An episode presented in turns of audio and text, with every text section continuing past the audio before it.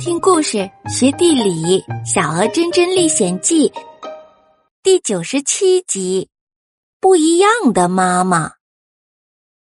小伙伴们都聊着自己的妈妈，小林社却不出声。特特转头看看有些忧伤的小林社，问他：“小林社，你怎么了？为什么不说话呀？”小林社眨着大眼睛说。你们都有好多和爸爸妈妈在一起的事情讲，我却没有。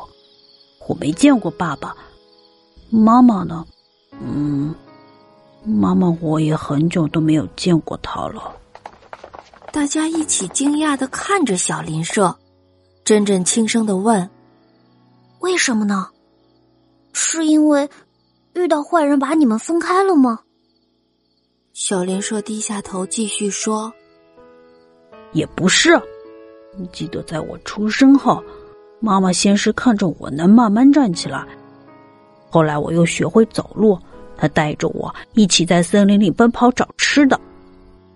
小伙伴们都看着他，非常认真的听他讲。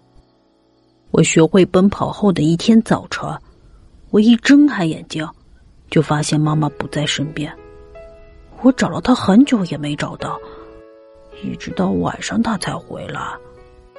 小伙伴们同情的看着小林社，小角质也仰着头问他：“那妈妈不在的时候，你害怕吗？”“嗯，刚开始的时候是害怕的，后来有一次，妈妈离开我，就再也没有回来了。虽然找了她很久。”却还是没有找到。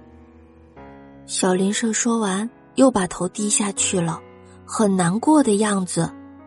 小伙伴们也跟他一样，好半天都没说话呢。和妈妈分开是一件多么让人难过的事情啊！尤其是在小动物们小的时候。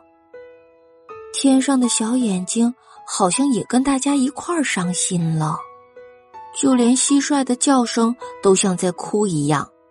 特特也在一旁偷偷的抹眼泪，他哽咽着：“没关系，小林社，我们来帮你找妈妈，你不要太难过。”其他的小伙伴也说帮忙，小林社用感激的眼神看着大家。